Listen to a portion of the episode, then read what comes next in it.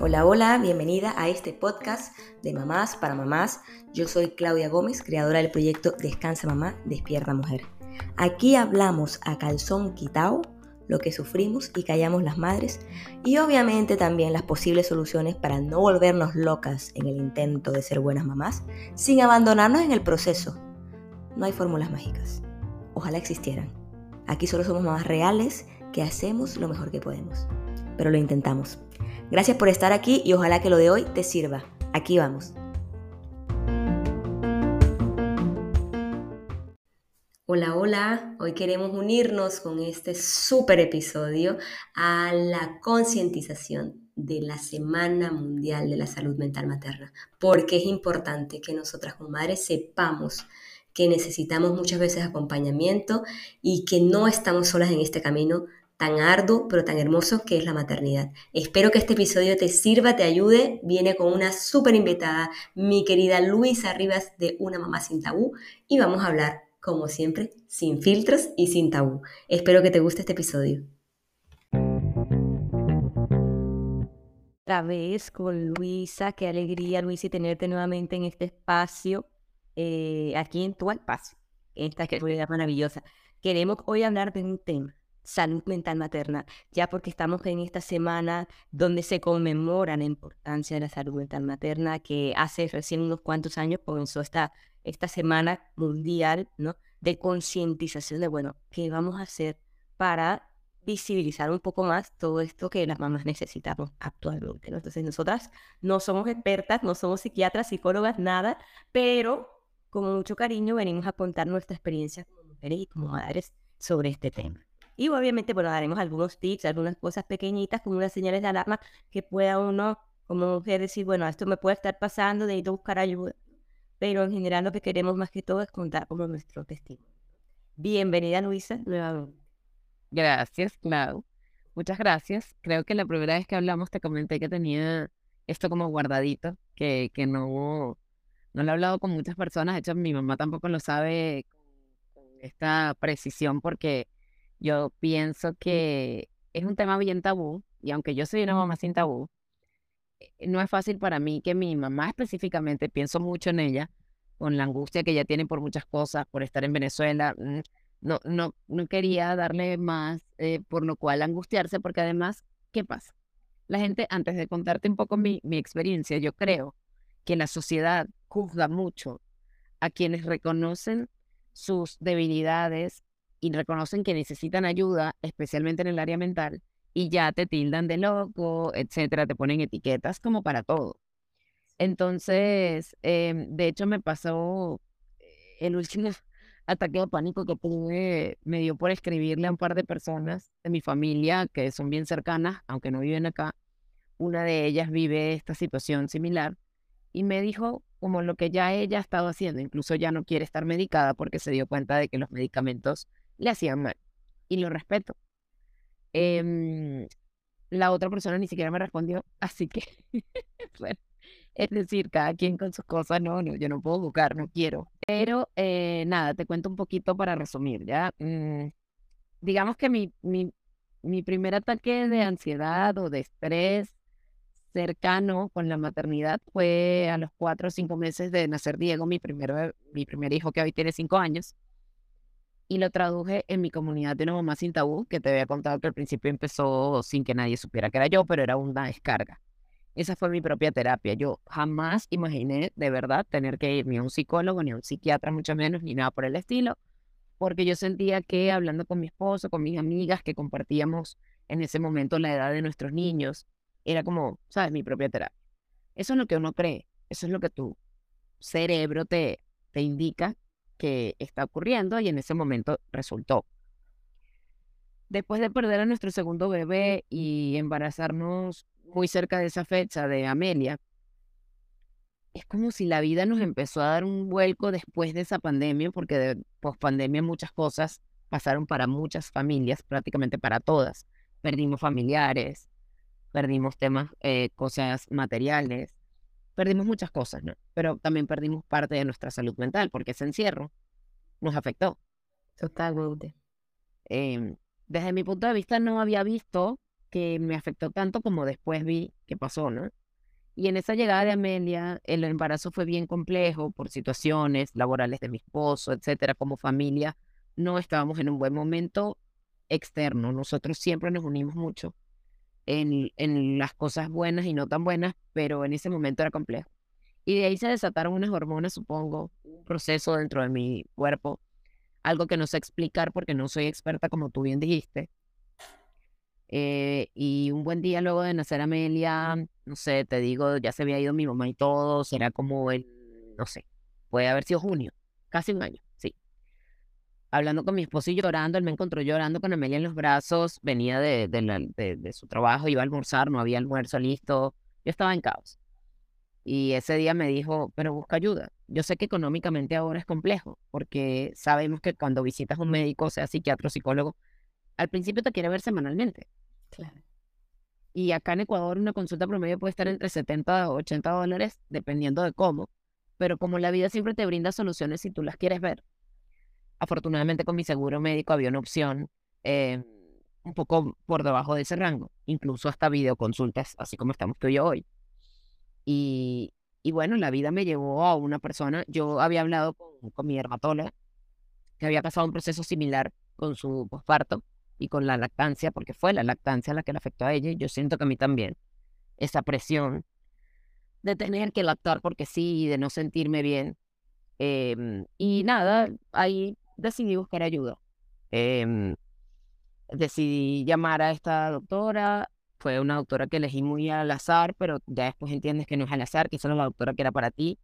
Y busqué de, una vez primero una psiquiatra, no porque quería que me medicara, sino porque quería que me escuchara y ella me dijera qué hacer. Sí, bueno, vete con un psicólogo mejor o vamos a medicarte de una vez. Estuve tan mal en la primera sesión y aquí quiero como hacer una pausa para que tú también puedas compartir. En la primera sesión yo estaba tan mal, tan descompensada, lloraba, lloraba, nada me paraba de llorar temblaba y ella es mamá, y es mamá de, de es soltera, pues no, no tiene el papá de, de su hijo con ella. Se levantó Claudia de la silla, me abrazó, me dio un pañuelo, me dijo, cálmate, todo va a estar bien, yo te voy a ayudar. Esto es un proceso eh, que está iniciando hoy con el hecho de que tú puedas venir aquí y abrirte conmigo con una perfecta extraña, pero que tiene las herramientas eh, científicas para ayudarte. Y no solo es científica, eso es lo que me gusta. Mi psiquiatra es una persona que se ha convertido en una aliada y que entiende mi proceso y que se preocupa por mí como paciente. Claro que sabe que hay un entorno, está mi esposo, está mis hijos, pero siempre su prioridad ha sido yo y me lo demuestro. Y no sé si encontrar eso sea tan fácil o no, porque nunca, no tengo nada con qué compararlo, pero estoy muy agradecida de que eso haya pasado, fíjate, hace casi un año y no me había dado cuenta. Y he seguido, o sea, no estoy igual que en ese momento, ni para bien ni para mal, sigo mi proceso. Le hablé claramente de que no podía tener sesiones semanales por el tema del dinero y todo eso lo entendió. Y aún así, he sentido una mejoría increíble. Sí, estoy medicada, no con un medicamento que te cambie demasiado, eh, pero sí estoy tomando algo que me ha ayudado a transitar este camino. Y he tenido crisis en las que he tenido que agregar otros medicamentos, también aceites esenciales, pero, pero bueno, ya paulatinamente estoy en el proceso de empezar a dejarlos. Estoy en eso.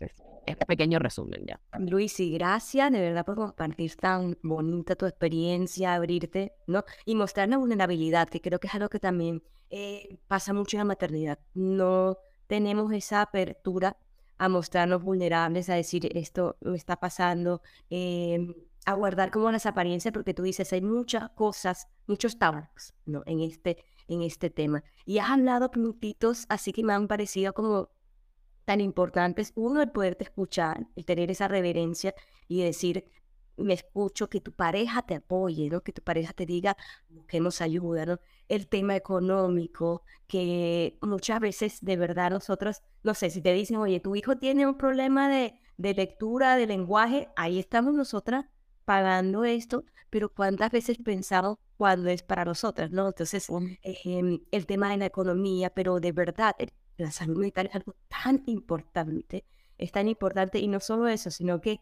claro, tiene, como su proceso es tan lento, ¿no? El, el, proceso de, de, mejoría, por así decirlo. Uno va al doctor y, bueno, te receta y, y, ya en una semana estás bien en tu cuerpo, ¿no? Pero la parte mental es un proceso.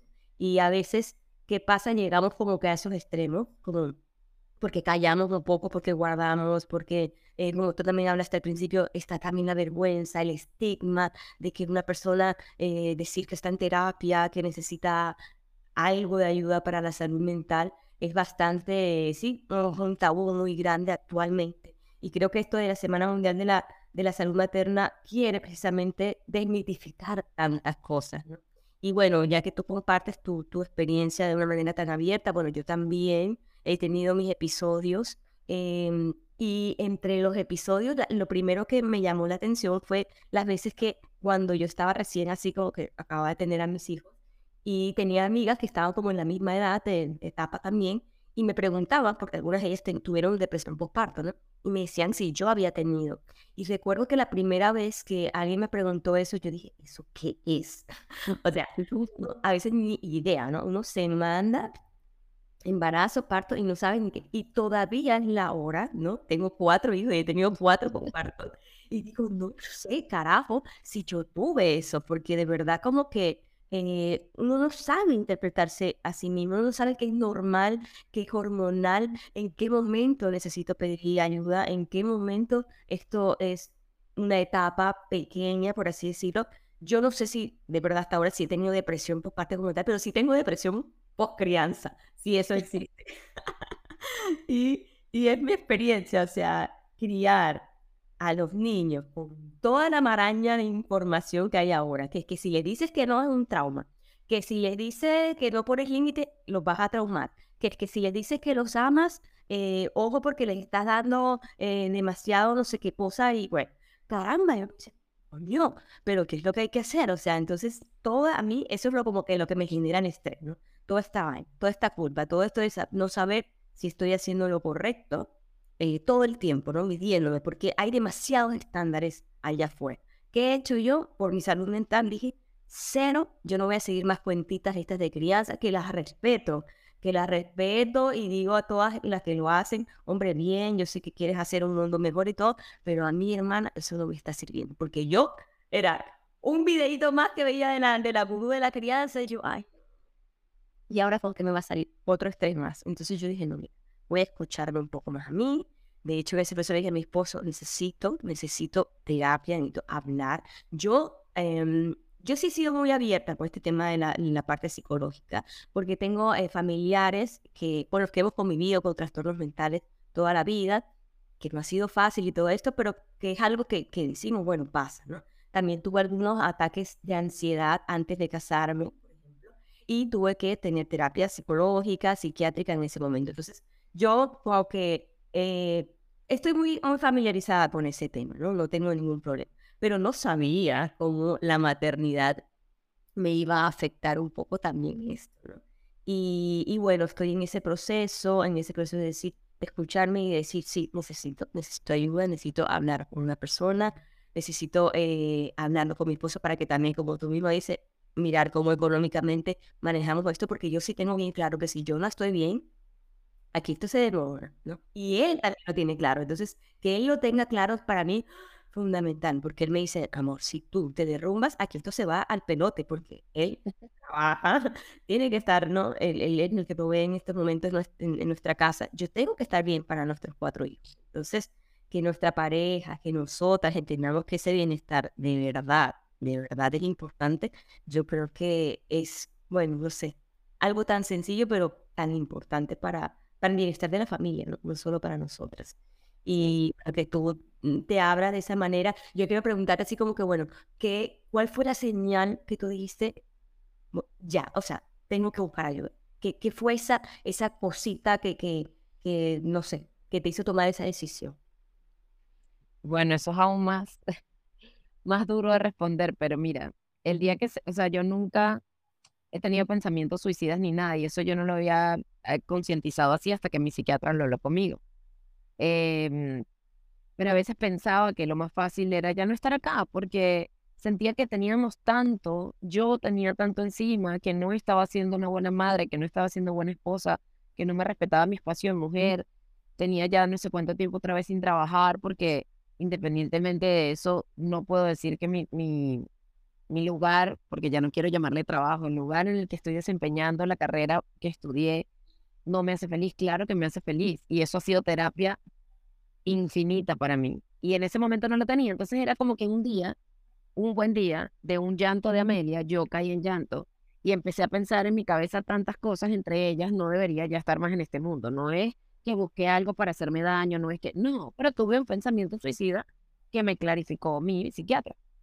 Y eso fue una gran alerta de algo está pasando, algo hay que hacer. De hecho, eh, antes de eso, mi esposo me había dicho, ¿qué te parece si quieres empezar a hacer ejercicio? Porque los ejercicios ayudan. Él ha hecho muchísima terapia de ejercicio físico por dos años y así es como ha podido también transitar esto, se ha, se ha devuelto, perdón, salud a su vida y se ha devuelto eh, tranquilidad mental que le proveen esas dos horas que él está en el gimnasio y aparte, bueno, está hermoso más que nunca.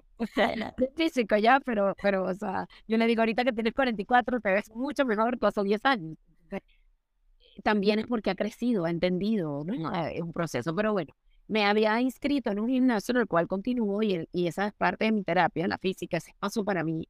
Me levanto a veces temprano, no voy en un horario fijo siempre, pero la verdad es que ese espacio para mí también me empezó a ayudar, pero no fue suficiente y por eso tuve que darme cuenta que había que buscar algo que la química de mi cerebro ayudara.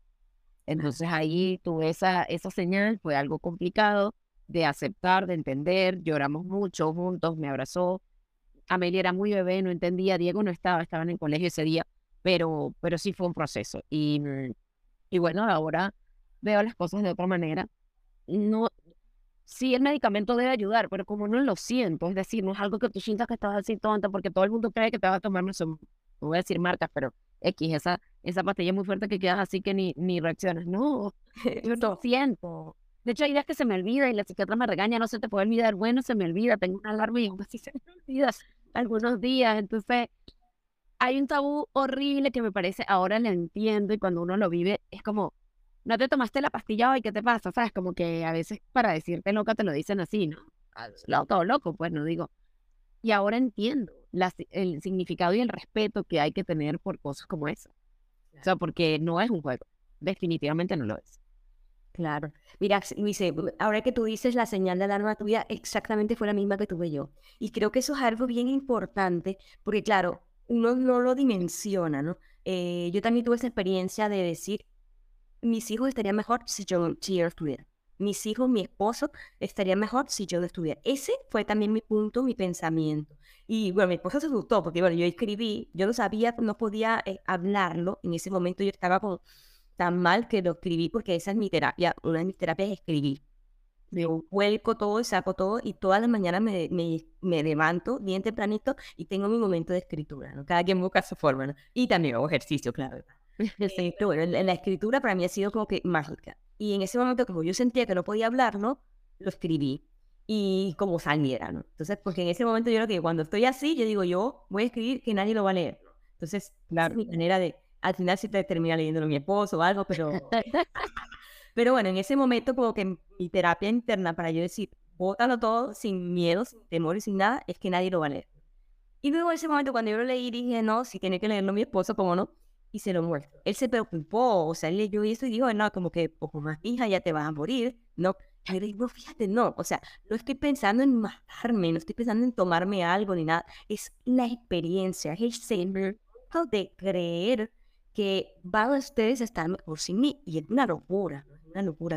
Ya cuando uno lo piensa, ah, eh, pero en ese momento es algo muy real, Y, y efectivamente fue la misma, eh, ese mismo detonante, esa misma señal de alarma, la que me dijo, me hizo pensar, necesito, necesito ayuda, necesito eh, hablarlo con una persona que, que me centre, que me ayude a buscar la raíz del problema, ¿no? Pero bueno, este, nada, al final quiero, quiero como que, que cerremos esto diciendo como unas pequeñas señales de alarma, ¿no? Para que las madres este, estemos atentas, ¿no? Yo estuve así como investigando, porque como hemos dicho muchas veces, no, no, somos este, expertos de nada, pero hay unas señales de alarma que eh, se han he evidenciado ahorita, ah, especialmente en, la, en, esta semana de la salud mental materna, y es una, primero el cansancio, o sea, un cansancio desmedido. Eso de que la típica me levanto y me siento igual de cansada que como dormir. No, eso no es normal. Yo sé que las madres tenemos una vida bien complicada, pero no es normal. Una fatiga, falta de sueño también es importante.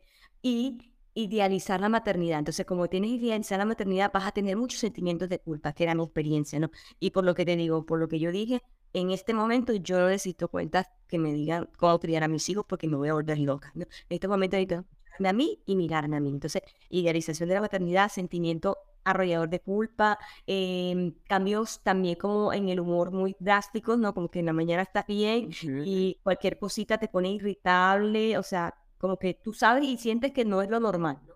Eh, yo sé que yo tengo, yo tengo mi genio, pero mi esposo sí me dice, oye, algo te está pasando. No, no claro, no es normal, sí. Claro. Eh, sí, tenemos también antecedentes familiares, obviamente, de trastornos mentales o cualquier cosa. Eh, si sentimos constantemente con reactivación de traumas pasados, y eso es algo que quizá no se habla mucho en la maternidad, que muchas veces nosotros al estar en contacto con nuestros hijos se despiertan muchas cosas de nuestro pasado, de nuestra niña, nuestra niña interior. Es algo bien complicado también, como para otro tema, ¿no? otro tema, el tema de la niña interior y de cómo se van despertando esos temores, esos, esos abandonos, esos traumas, microtraumas, bueno, tantas cosas que hemos vivido en la infancia que de alguna manera nuestros hijos como que como un espejo nos reflejan, ¿no? Entonces tener también eso cuando sentimos que no podemos como manejar esa, esas, esas cosas, ¿no? Y, y, bueno, nada, no tener de verdad, que es mi consejo principal, no tener ni vergüenza ni miedo de aceptar que necesitamos ayuda. Es lo, que, lo que yo no sé qué, con qué quieres cerrar, con qué lo consejo, Luis, y nos, nos ayudarías a cerrar este momento. Justamente era ese, era reconocer que necesitamos ayuda, es el primer paso que se da luego de todas esas alertas que uno cree que son cosas normales. Reconocerlo y buscar la ayuda que puedas tener. Perdón, ¿y a qué me refiero con esto? Con que también pensamos que un psiquiatra, un psicólogo un coach, porque puede ser otra cosa en la que busques de ayuda. Yo también he estado con coach em, de, de, varios em, estilos. Como tú quieras, un canalizador de energía, como tú lo quieras ver, siempre va a tener un costo porque es un servicio que te van a brindar, pero hay formas incluso gratuitas de hacerlo mientras no puedas. YouTube tiene montones de herramientas, no son expertos, pero tú puedes buscar expertos. En, en, en el mismo buscador de Google puedes leer cosas que van a estar bien y otras que no van a estar tan bien. Los aceites esenciales son una herramienta maravillosa de la naturaleza. Ni siquiera si tienes que comprar una, un incienso, un palito de incienso, que a lo mejor no va a ser puro, pero no importa. O sea, te sientas, cierras los ojos un minuto, respiras. Vivir, el, estar en el presente es lo que te enseñan, ¿no? El presente, aprender a vivirlo. Y eso es lo más difícil de todo. Eso no se lo ve con alguna pastilla, eso no. Mm. Es respirar, eh, sentir presente. También un super tip que puedo dar y con esto cierro, no falla, es científico y es energético. Tienes un ataque de ansiedad muy fuerte, ve al baño y, abre el grifo y échate agua fría en la cara. Y en dos minutos verás que vas a reaccionar y vas a volver al presente. Porque la, la ansiedad, y ahora sí cierro, para mí la ansiedad es exceso de futuro y exceso de pasado. Es no vivir el presente. Total. No es fácil, no es nada fácil, no se logra siempre, pero cada vez que lo recuerdes, puedes volver a ti. Y eso es lo que te ayuda. Y bueno, mira, ahorita que tú lo dices, eh, sé que hay algunos países que están más adelantados en este tema, como España, por ejemplo, y hay algunas líneas gratuitas, 24 horas, que ayudan a las madres. Yo voy a, me propongo que lo voy a investigar para dejar eso aquí en el enlace del podcast. Si alguna persona necesita, sé que hay unos recursos gratuitos para madres para un salir de cualquier cosa, porque a veces de verdad uno, uno está como que tan, ¿no? Y en última es tu amiga, ¿no? Yo digo que le claro. voy más psiquiatra muchas veces que la propia amistad. Una amiga madre, ojalá, que te pueda entender y que te pueda sin juicios escuchar es lo primero.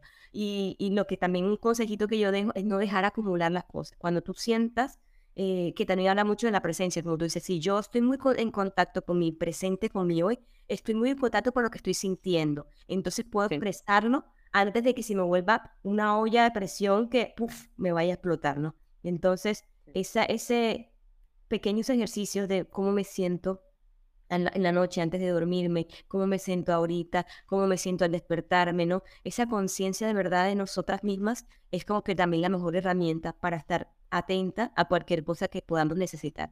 Y quiero esperar a que se nos vuelva como un mundo cuando pase, Creo que tú y yo somos, tampoco está mal que se nos vuelva es normal porque la vida de una madre también lleva a esconder con, tantas urgencias de nuestros hijos, de nuestra esposa, que lleva a, minimizar lo que estamos sintiendo, es normal también, hay, que acogernos, hay que ser reverentes, y pero bueno, sí es importante nuestra salud mental, eso, eso sí, es como que la conclusión, obviamente. Muchas gracias, mi querida Luisa, por estar acá. Qué alegría. Gracias por compartir por ahí tu corazón hermoso. Y, y bueno, nada, eh, esperamos tenerte nuevamente por acá con otro maravilloso tema que esperamos salga pronto.